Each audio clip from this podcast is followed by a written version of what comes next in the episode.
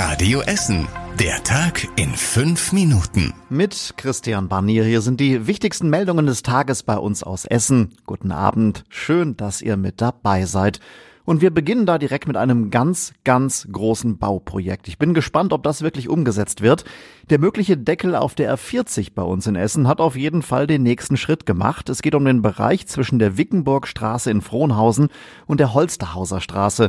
Auf diesen mehr als zwei Kilometern soll die R40 nämlich abgedeckt werden. Auf der Fläche darüber sollen Wohnungen, Büros, Läden und Restaurants entstehen. Die Stadt stellt dafür jetzt einen Bebauungsplan auf. Außerdem will sie mit der neuen Bundesregierung sprechen, sobald die feststeht. Die müsste den A40-Deckel in den Bundesverkehrswegeplan aufnehmen. Erst dann könnte die Planung intensiver werden.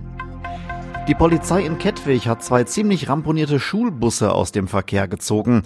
Die Busse eines privaten Unternehmens haben die Schülerinnen und Schüler morgens zum Theodor-Heuss-Gymnasium gebracht und nachmittags dann wieder nach Hause.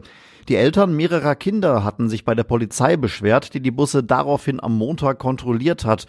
Die Mängelliste war dann wirklich sehr lang, undichter Motor, Öl lief aus, Feuerlöscher waren abgelaufen und in einem Bus stank es stark nach Erbrochenem. Die Busse müssen jetzt in die Werkstatt. Kommen wir zum Landgericht. Der Prozess um eine brutale Entführung bei uns in Essen ist dort heute neu gestartet worden. Vier Männer und eine Frau sollen einen Mann in eine Wohnung in Dellwig gelockt haben. Sie dachten, dass ihm ein Juwelierladen gehört und wollten die Schlüssel von ihm haben. Sie sollen ihn unter anderem mit Kabelbindern gewürgt und in den Oberschenkel gestochen haben. Der Prozess ist schon vor einem Jahr gestartet, dann ist die Richterin allerdings schwer krank geworden. Mit neuem Richter hat der Prozess heute nochmal neu angefangen. Die Nachfrage nach den Boosterimpfungen ist auch bei uns in Essen wirklich sehr, sehr groß. Mehr als 1200 Essenerinnen und Essen haben sich gestern Nachmittag allein in der Innenstadt und in Holsterhausen impfen lassen. Die meisten haben sich ihre Impfung in einem Bus auf der Kettwiger Straße abgeholt und bis zu zwei Stunden in der Schlange gewartet. Im mobilen Impfzentrum in der irakischen Kultusgemeinde in Holsterhausen, da waren die Warteschlangen kürzer. Die meisten haben sich die dritte, also die Boosterimpfung abgeholt an beiden Standorten. Einige Erstimpfungen waren aber auch wieder dabei. Die Krankenhäuser im Ruhrgebiet bekommen eine Millionenförderung vom Land. Es geht um mehr als 100 Millionen Euro.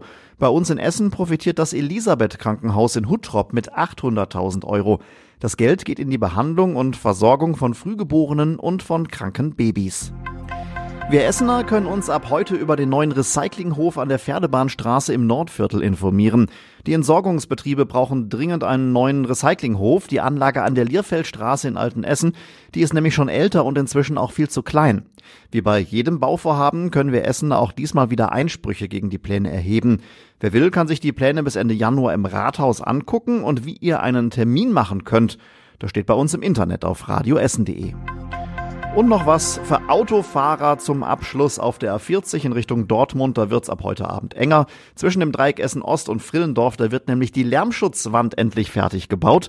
Dafür ist der rechte Fahrstreifen bis Montagmorgen gesperrt. Die Arbeiten an diesen Lärmschutzwänden dort, die laufen schon seit dem Sommer. Und was war überregional wichtig? Nach Einschätzung von RKI-Chef Wieler ist ganz Deutschland ein einziger großer Corona-Ausbruch.